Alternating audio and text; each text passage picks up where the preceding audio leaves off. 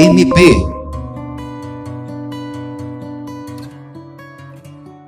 O assédio moral caracteriza-se pela exposição dos indivíduos a situações humilhantes e constrangedoras, de forma repetitiva e prolongada no tempo, no exercício de suas funções.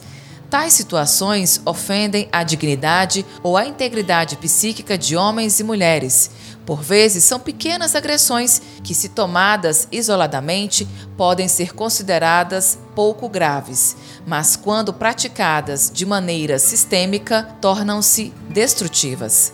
O objetivo do assediador, em regra, é motivar a pessoa a pedir desligamento, exoneração ou remoção, mas o assédio pode configurar-se também com o objetivo de mudar a forma de proceder de homens e mulheres, simplesmente visando, por exemplo, a humilhação perante a chefia e demais colegas, como uma espécie de punição pelas opiniões, atitudes manifestadas ou por discriminação. O importante para a configuração do assédio é a presença de conduta reiterada que humilhe, ridicularize, menospreze, inferiorize, rebaixe, ofenda qualquer pessoa, causando-lhe sofrimento psíquico e físico.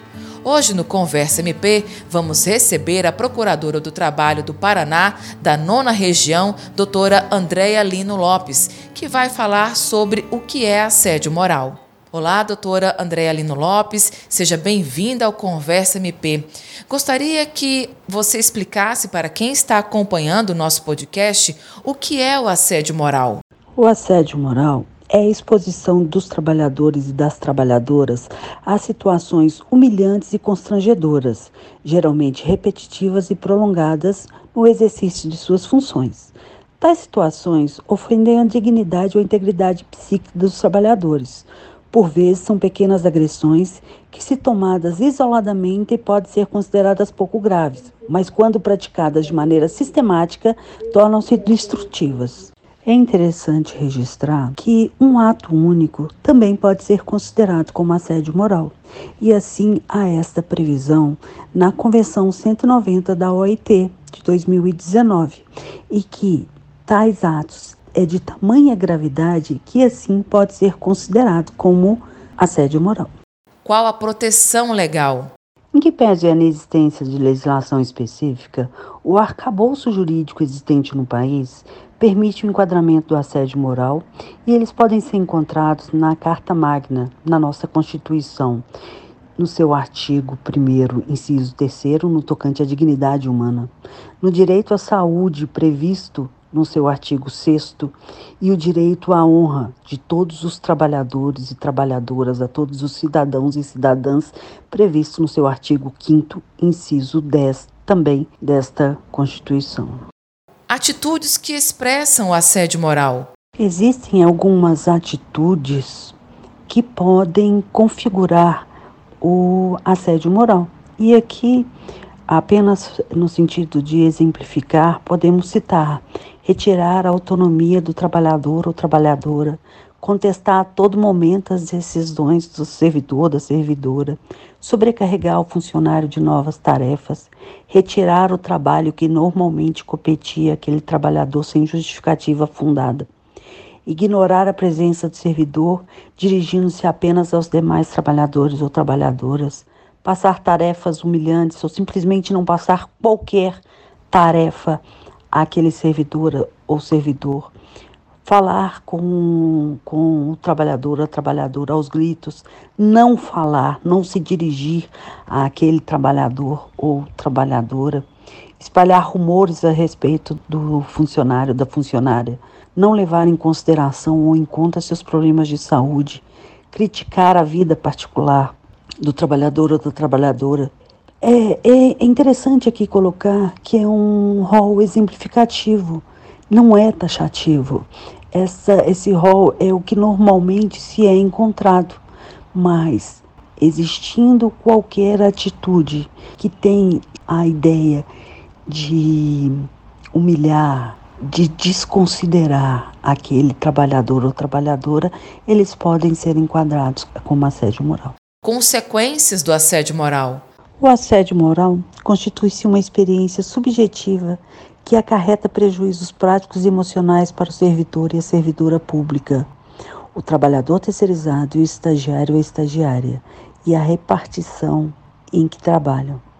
A vítima escolhida é isolada do grupo sem explicação, passando a ser hostilizada, ridicularizada, inferiorizada e até mesmo desacreditada diante dos colegas e das colegas. Esses, por meio de represárias ou de vergonha de também serem humilhados, rompem os laços afetivos com ela e normalmente acabam reproduzindo as mesmas atitudes e atos do agressor ou da agressora no ambiente de trabalho. Logo, instaura-se uma espécie de pacto de tolerância de silêncio, enquanto a vítima vai gradativamente desestabilizando, fragilizando-os e perdendo sua autoestima. A humilhação repetitiva e de longa duração interfere na vida do servidor e da servidora de modo direto, comprometendo sua identidade, sua dignidade e suas relações afetivas e sociais. Causa graves danos à sua saúde física e psicológica. Esses danos podem evoluir para uma incapacidade laborativa e até mesmo a morte por meio de suicídio, constituindo um risco invisível, mas real. É importante ressaltar que todo esse processo, além de adoecer o ambiente de trabalho, desencadeiam o afastamento de servidores e servidoras por meio de licenças ou inclusive aposentadoria, onerando a sociedade que, em todo caso, acaba sendo afetada por um serviço contaminado, degradado. Alvos mais frequentes. Os alvos mais frequentes das condutas de assédio são, de uma maneira geral, as mulheres e os trabalhadores e trabalhadoras enfermas ou que sofreram acidentes de trabalho, que são discriminados e isolados, sendo comum, comuns as seguintes condutas: ridicularizar o enfermo ou a enferma e sua doença, controlar as condutas médicas, substituir o posto do obreiro em licença médica a fim de constrangê-lo em seu retorno, quando muitas vezes o substituto é deslocado sem necessidade, apenas evidenciando a ausência do colega ou da colega. Estimular a discriminação em relação aos adoecidos ou acidentados, colocando-os sem necessidade em locais diferentes dos colegas. Ser colocado em local sem função alguma. Não fornecer ou retirar instrumentos de trabalho. Dificultar entrega de documentos à concretização de perícia médica. Ameaçar, insultar, isolar restringir o uso do banheiro ou controlar o uso do banheiro, discriminar grávidas, mulheres com filhos e mulheres casadas e até mesmo mulheres ou trabalhadores ou trabalhadoras que tenham filhos com deficiência. Permitir curso de aperfeiçoamento preferencialmente aos homens em detrimento das pessoas do sexo feminino. Ser hostilizado por colegas por se tornar mais produtivo. Discriminar o trabalhador devido à sua orientação sexual o assédio é uma relação triangular entre assediador, assediadora, vítima e colegas, que permanecem inertes diante dessa conduta. Após a confirmação de estar sendo vítima de assédio moral, não se intimide nem seja cúmplice. E como combatê-lo? O assédio moral pode e deve ser combatido. E uma das coisas mais importantes nesse sentido é a prevenção daquele ambiente um ambiente rígido. E essa prevenção muitas vezes pode ser feita por meio de formação e capacitação de gestores e de todas aquelas pessoas envolvidas dentro daquele ambiente de trabalho. Sejam membros, membras, servidores, servidoras, terceirizados, estagiários e estagiárias. Que esses comitês, que esses canais de, de, de confiança deem uma resposta efetiva também para aquele que denunciou e para aquelas pessoas envolvidas naquele ambiente de trabalho que não é mais rígido, degradado. E não podemos também de pontuar a necessidade de penalidade do assediador e da assediadora, para que de forma pedagógica demonstre que aquela instituição não compactua com estes atos. Queria agradecer ao Ministério Público do Acre, na pessoa do seu procurador-geral e do seu corregedor, pela excelente iniciativa de formação, de, de, de trazer essa discussão do assédio moral à baila e enfrentá-la nós enfrentamos e repudiamos aquilo que conhecemos. Então, mais uma vez, parabéns pela iniciativa.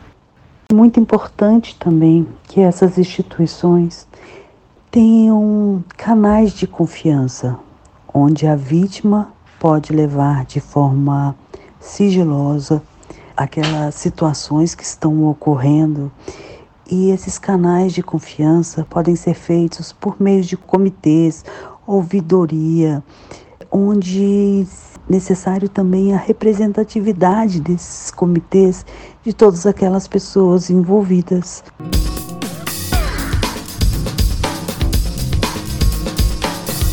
Você ouviu Conversa MP, uma produção do Ministério Público do Estado do Acre.